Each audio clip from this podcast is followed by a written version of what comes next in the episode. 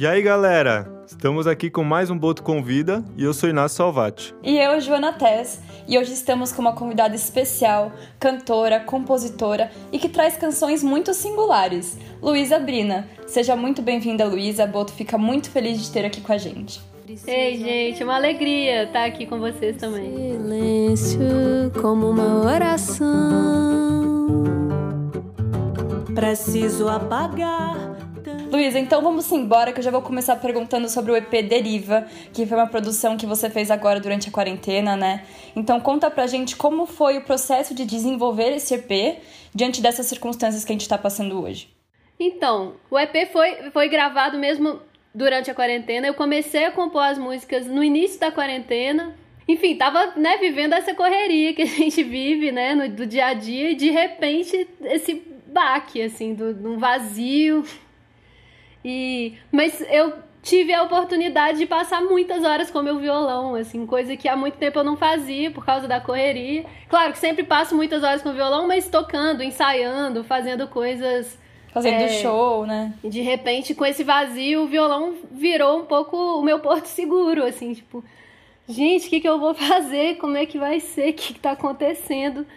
E comecei a passar muitas horas ali brincando com o violão, tocando, é, jogando, né, extravasando essa, essa coisa toda. E aí começaram a surgir essas melodias e a, com as harmonias, já os arranjos de violão, assim. E aí, aí eu resolvi convidar três, três pessoas para fazer as letras dessas, de três dessas músicas que eu tinha feito. O Arthur Nogueira, o Tiago Oliveira e o Chico Bernardes que são três pessoas que há tempos eu dialogo, assim, troco ideia, que a gente se esbarra e fala, ah, vamos fazer música junto, mas a gente nunca tinha, né, parado para fazer isso. E aí eu pensei nos três, assim, né, nesse desejo, assim, de, de, de compor junto e propus que que a gente fizesse essas canções pensando como se fosse uma garrafa lançada ao mar, um recado para o futuro, assim, tipo, gente, se a gente pudesse agora escrever um recado para as pessoas do pós-pandemia, assim, o que, que, seria esse recado? Será é, são desejos de, de mudança? Como que é, pra, contando o que, que a gente está fazendo para superar isso? É, o, o que, que, seria assim? E aí cada um fez uma leitura disso, assim, tive uma conversa com cada um, né? A gente foi, a gente foi conversando sobre esse assunto. E aí essas três canções surgiram. E aí eu comecei a gravar na minha casa.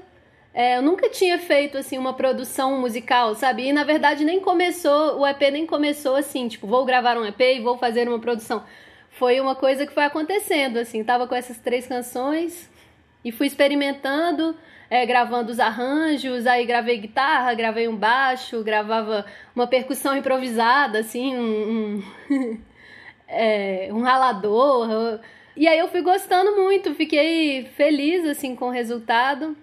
Mandei para os três, os três gostaram também. Aí eu falei: ah, vocês não querem cantar nessas músicas? Estou pensando em de repente lançar um EP com essas faixas. E aí os três toparam participar, foi uma alegria.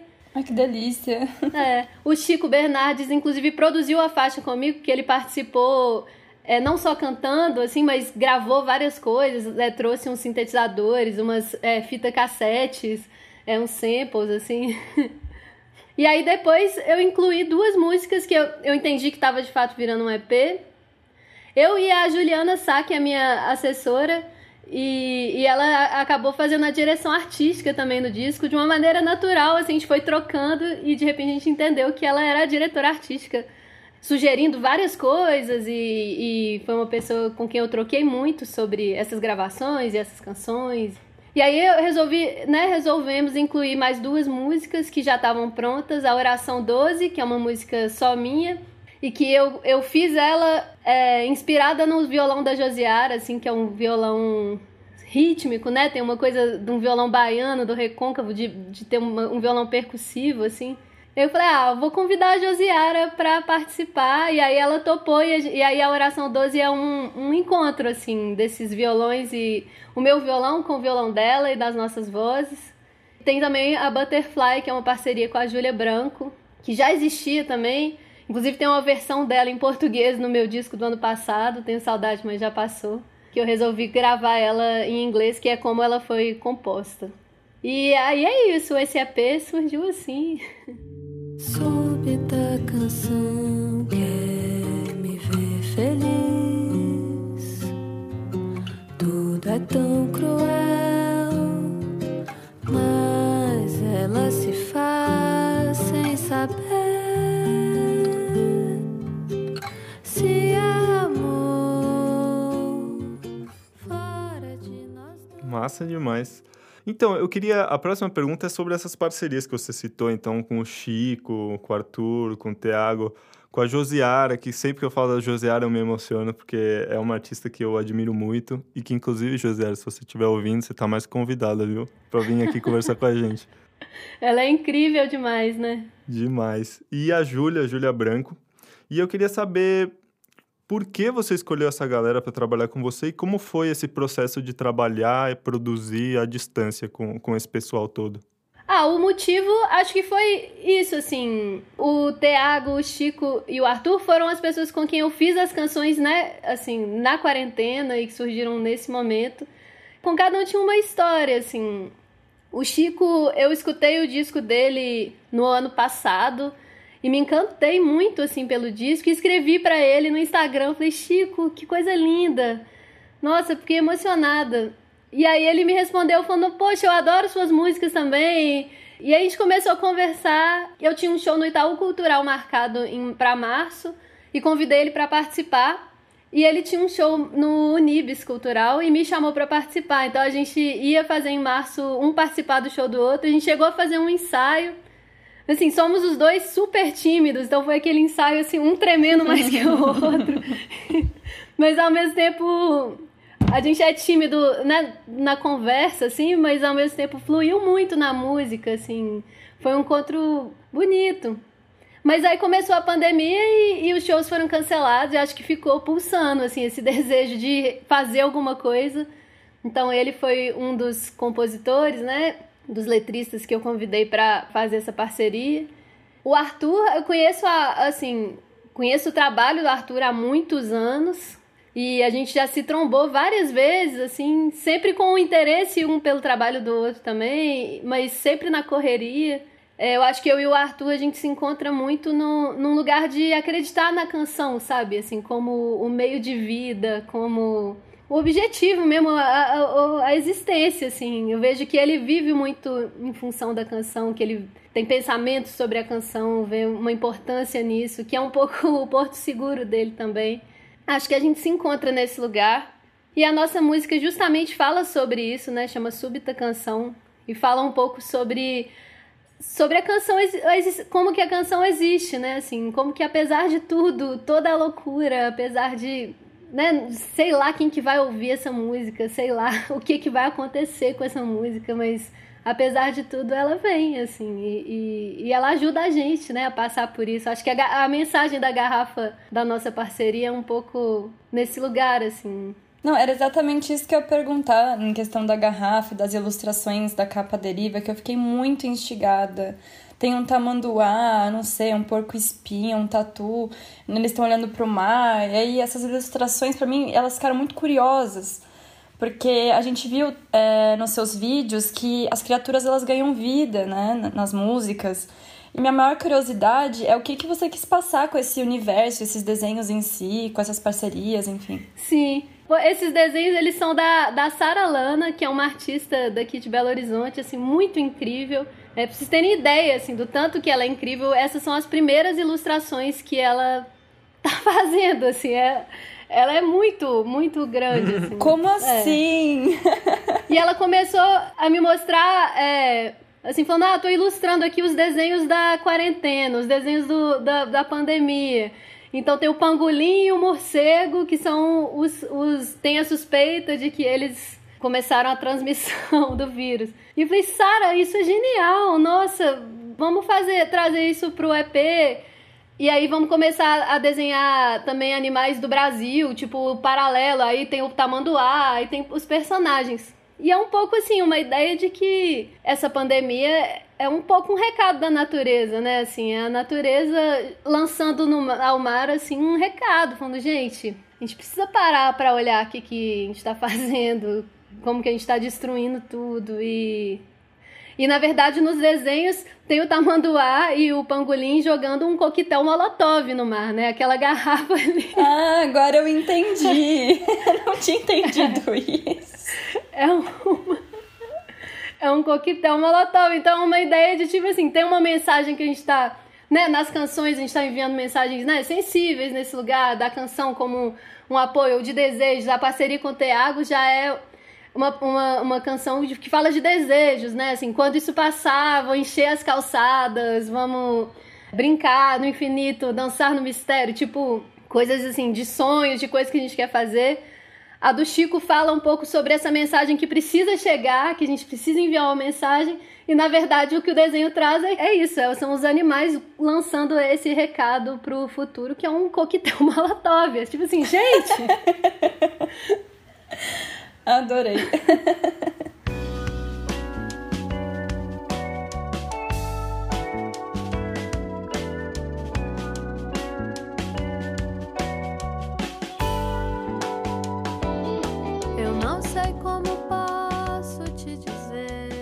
Luísa, em 2019, você lançou o seu primeiro projeto solo, projeto solo que eu digo é, sem ser com o liquidificador, né? Assinando só como Luísa Brina. Que é o disco Tenha Saudade, Mas Já Passou, que inclusive foi considerado pela PCA, que para quem não sabe a Associação Paulista de Críticos de Arte, como um dos melhores discos do ano. Pessoalmente falando, o nome do projeto me traz uma certa incerteza, tipo uma contradição, talvez, né? Eu queria saber quais foram as suas inspirações para as composições que estão dentro desse álbum. Bom, é, esse álbum foi a primeira vez que eu, né, assinei, assim, Luísa Brina, porque meus outros dois álbuns, eles né, Luísa Brina Liquidificador, que na verdade o Liquidificador é uma banda que eu mesma montei. E ali tinha uma, uma um desejo grande no Liquidificador de, de experimentar coisas na música, assim, de arranjo, de, de então tinha é, quarteto de sopros, tinha violoncelo, trio de percussão, eu tava fiz formei em composição, então estava estudando orquestração, estudando é, teoria musical, tinha um desejo de criar arranjos assim nessas formações, uma formação diferente, assim camerística. O Tenho Saudade já foi uma, uma coisa mais voltada para a canção mesmo, assim. Todos os arranjos foram feitos em função da canção, tudo era a canção em primeiro plano. E esse título ele é um pouco, acho, uma espécie de homenagem, assim, a tudo que foi feito até agora na nossa música, assim, tenho saudade. Mas, por outro lado, já passou, assim, vamos, vamos seguir em frente, vamos seguir fazendo. E eu acho que as canções foram inspiradas um pouco por isso, sabe? Assim, tanto no sentido de de alguma maneira as harmonias e as melodias serem canções mais diretas, de, de com desejo de diálogo com as pessoas, e até as parcerias, assim, tem parceria com o Ronaldo Bastos, que para mim, assim, né, nem tem palavras, assim, uma figura tão importante, né, para nossa Sim. música. Foi, assim, uma honra imensa. E é também ali, acho que essa parceria com o Ronaldo é um, um, vínculo, assim, né? Com uma música, né? Ele faz música há muito tempo já e até hoje, então um link de gerações também, assim, da MPB. E acho que a, a, tem muitas canções que vão né, que são, foram inspiradas por isso, assim, pela, pela, pelo cantar, pela própria canção, falar sobre isso. Mas também tem canções de amor que eu acho que. Ah, são as canções. Não pode faltar, né? né? Não pode faltar tanto tempo, né? De, em que isso faz tanto sentido, assim. E, enfim, tem, tem uma oração que faz parte da minha história também na canção, que eu compus uma série de orações. Tem a oração 11 tá nesse disco. E ainda sobre esse disco, queria saber como foi para você trabalhar diretamente com uma das grandes cantoras da nossa música, que é a Fernanda Takai. Nossa, é. A Takai é, que é incrível também, é uma, uma alegria, né, ter ela junto, assim. E ela canta justamente nessa música que eu compus com o Ronaldo. Ela é ah, uma grande ídola há muito tempo, né? Assim, Pato Fu e, e eu adolescente, assim, já, já escutava a Takai pô, muito especial, assim, fazer isso junto dela e, e né, ela participando do meu disco, foi uma alegria, assim, uma honra. Um... Gente, só pra, pra avisar que a, que a Luísa tá sorrindo o tempo inteiro, isso é tão maravilhoso. ela não tirou o sorriso do rosto. Que gostoso ver Oh, isso. gente. Mas vocês também aqui tá muito bom de, de assistir. Vocês também estão. Ah, obrigada. Luísa, você até tocou nesse assunto que você comentou das diversas orações, né, que você compôs. A gente realmente, analisando a sua discografia, é uma palavra que aparece com frequência. Tem várias orações que, que aparecem no, no seu trabalho. Eu queria saber de onde vem isso, se tem alguma relação com religiosidade, queria saber de onde vem, por que tantas orações? Então, eu em 2009, 2010, comecei a ter uma crise de pânico, assim, muito pesada, assim, de ficar alguns meses trancada em casa, sem conseguir sair, o mundo desabando. E aí eu comecei a questionar várias coisas, assim, sobre espiritualidade, assim, minha família não tem religião, assim, isso sempre foi até um assunto meio proibido na minha casa. E eu comecei a, a ficar meio, me sentir caótica, assim, com a necessidade de, de, de ter algum vínculo espiritual e ao mesmo tempo de fui me sentindo muito perdida, assim, na vida, senti muito medo, a, a, e isso, mão formigando, e ia pro, passando pro corpo, e, e aí eu fui entendendo que a canção era um pouco esse lugar, sabe, que eu poderia me conectar com esse, com a espiritualidade, seja, seja lá o que foi isso, né, o que seja. Comecei a compor as orações muito nesse lugar, sabe, de, de firmar, assim, de, de, de conseguir passar por isso e e a canção me ajudou muito, de fato. Então, comecei a fazer essa série nessa época e sigo fazendo até hoje. Hoje em dia já não é mais por causa do, de crise de pânico, ufa. Que bom, né? Mas ainda as orações têm esse lugar ainda, sabe? De, de reflexão sobre isso, de reflexão sobre conexões né, no campo da espiritualidade ou do, do silêncio, é, do, do silêncio da canção, do, da paz, do Agora eu tô aí na décima segunda oração. Não é coisa pouca, né? É bastante. E agora a gente gostaria de ouvir uma das músicas do seu último trabalho. Você canta um pouquinho pra gente? Claro! Eba. É, vou pegar meu violão então ali. Opa! Vou fazer então a oração 12.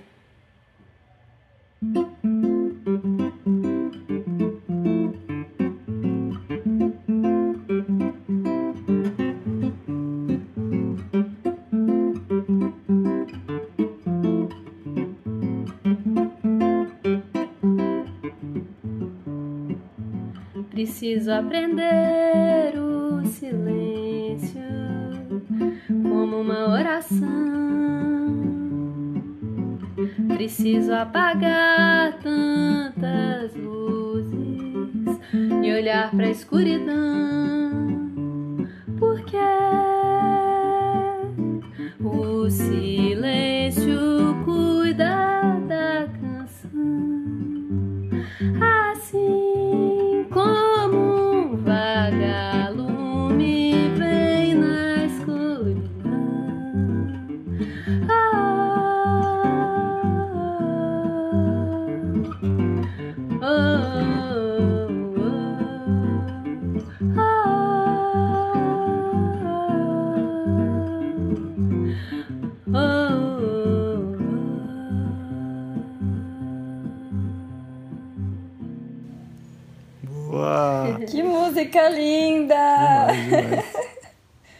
voz muito linda, muito doce. Ai, obrigada. Obrigada. Luísa, vamos lá para mais uma pergunta. Eu queria saber como é que é para você trabalhar nesses, nessas três funções diferentes, vamos colocar assim. É, porque você trabalha como musicista, acompanhando alguns artistas, né? É, você tem a, a sua banda, que é o Graviola, e você também tem seu trabalho como solista. Eu queria saber como é, como você se comporta nesses diferentes lugares. Uai, isso sempre. Não, eu sempre fui, assim, viciada em música, assim, desde, desde muito nova, assim. E eu acho que foi natural, assim, que eu fui gostando, querendo ocupar esses lugares diferentes na música. De ser instrumentista, de acompanhar as pessoas, né? Assim, to- tocar com Castelo Branco, toco com a Júlia Branco, toco com a Maria Luísa Jobim. E eu amo fazer isso, assim, participar do trabalho deles também, assim. Acho que eu sou, como eu sou cantautora também, em algum lugar existe uma troca, assim, de sobre a canção, sobre os arranjos, o que, que né, faz sentido com a, com a letra, faz sentido essa harmonia. e, e de participar, assim, com muito afeto mesmo e, e carinho, assim, pelos trabalhos e, e, enfim, eu amo muito fazer isso, tocar. e tem o Graviola, que é minha banda. Ah, é uma delícia ter banda, assim, né? É um lugar para dividir as coisas, para conquistar junto também, vibrar junto, assim, nossa, rolou tal coisa e, e, comemorar junto, e ao mesmo tempo dividir as angústias e, e conversar viver coletivamente assim esse lugar, né, assim, da música, das conquistas, das enfim, é minha banda do coração, assim, Greviola. Greviola já existe há nossa, acho que 17 anos. Eu, eu entrei hum. em 2012. Antes disso eu era Nossa, é muito tempo. É muito tempo. Mas antes de entrar eu era fã da banda, assim, ia em todos os shows. Era amiga também dos meninos, né? E aí chegou um momento que eles me convidaram para entrar e foi a maior alegria. E tô até hoje. Posso perguntar por que, que o nome é Graviola? Olha, eu não sei, eu acho que ninguém sabe direito. Só foi. Vou te dizer que. É, às vezes a gente inventa, assim, umas coisas. Ah, chama graviola. Soa bonito, né? Foi, é, antes era graviola e o lixo polifônico, né? E aí agora, hoje em dia, virou só graviola graviola com E. E o lixo polifônico existia. No início tinha uma coisa, a Flora, que era a percussionista, é, de, de, trazer muitas, muitas coisas que não eram instrumentos de percussão em si, assim, de, de sons, de lixos polifônicos mesmo. De... Então acho que o lixo polifônico entrou muito através da Flora, assim.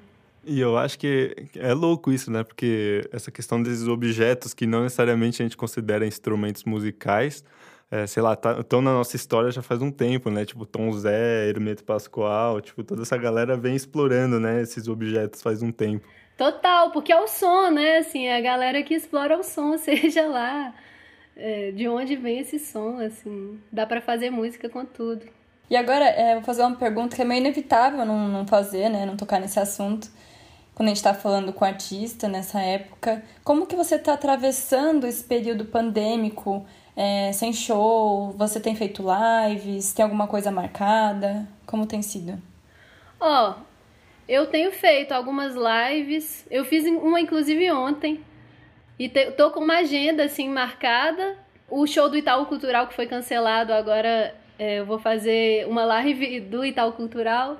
Mas olha, tá, é bem difícil, né, atravessar isso assim. A gente fica muito dependente da, né, assim, do, dos eventos, do, dos shows, dos e de repente, assim, é um grande baque ter que parar tudo e reinventar. E o Brasil não, não, não tem muito suporte para a cultura, então fica essa concorrência de edital, a gente, né, os artistas concorrendo entre si para conseguir, né, viabilizar as coisas e mas enfim, tem alguns editais que estão abrindo, alguns editais de apoio que são, acho que na minha opinião, muito importantes, assim, acho que a gente precisa muito de lutar por isso, né? Por, por esse apoio, pelo entendimento que a cultura precisa ser apoiada, assim, ainda mais, né? Fora de um momento desse, é preciso de apoio à cultura, ainda mais. Imagina num momento desse, né? É uma loucura. Muito difícil. Sim. Mas a gente já também vai se virando, né? A gente sempre vai vai se virando. Bom, vamos lá. Essa é a hora do podcast que a gente pede algumas indicações. Então, eu queria saber o que você tem consumido de música ultimamente e que você gostaria de indicar para a galera que está ouvindo o programa. Poxa, algumas coisas. Tem o Arthur Nogueira, que é meu parceiro, né, nesse EP, ele, gra... ele lançou aí durante a quarentena uma série de singles com parcerias. Tem parceria com a Takai, tem parceria com a Zélia Duncan. É, enfim, tem uma, uma série de parcerias e participações, são alguns singles que estão incríveis, assim, muito lindos. O Arthur é muito incrível. Queria indicar também, poxa, uma instrumentista incrível, assim, maravilhosa do Rio de Janeiro, chamada Aline Gonçalves. Ela, inclusive, gravou nos meus discos do Liquidificador e no Tenho Saudade ela também participou. Ela é flautista e clarinetista, tocou muitos anos na, no Itiberê orquestra, já tocou com Hermeto, já, enfim, desses instrumentistas assim. E ela tem um disco chamado Verde Violeta, que é maravilhoso assim. Ela morou no Chile durante um tempo e lá ela ela aprofundou assim um estudo sobre a obra da Violeta Parra. E então ela fez arranjos para essa obra e gravou assim, né, uma série de canções da Violeta com arranjos que ela fez Incrível. e com vários músicos muito incríveis. Esse disco ele é maravilhoso assim. Acho que é muito importante que ele chegue nas pessoas assim, porque é realmente Nossa, desligando, desligando aqui eu já vou ir ouvir. Eu bem também. é incrível. E agora, Luiz, é o seu momento de falar pra gente sobre as suas redes, onde a gente te encontra, onde a gente pode acompanhar o seu trabalho maravilhoso, seu arroba. Uai, é, tô aí em todas as redes sociais, Instagram, Facebook, Twitter, como Luísa Brina. Tem as minhas canções estão nas plataformas todas mais diversas, assim, né? Spotify, Deezer, é, YouTube, tudo mais. Tô também no Bandcamp. Tudo isso, Luísa Brina, só arroba Luísa Brina. É isso aí então, galera. A gente vai ficando por aqui. Eu queria agradecer a Luísa por ter aceitado o nosso convite e foi incrível bater esse papo com você hoje. Gente, eu que agradeço. Bom demais. Muito obrigada. Que importante que vocês estão fazendo esse podcast e estão fortalecendo, né, toda uma cena muito bonito, muito legal, assim, muito rico. Feliz de participar. Ah, obrigada, Luísa. Obrigada demais. mesmo. Obrigada por essa troca. A Boto realmente agradece muito a sua presença e deseja muito, muito, muito sucesso pra você em toda a sua trajetória. Ah, gente, obrigada. Muito sucesso para vocês também. Então é isso, pessoal. Valeu todo mundo que ouviu e até o próximo Boto Convida. Eu deixo aqui o convite também para vocês seguirem a gente nas redes sociais. A gente está no Instagram como arroba boto.br. E é isso. Até a próxima. Valeu, galera! Quando isso passar, algo novo, urgindo um caminho, estrela cadente para nos visitar.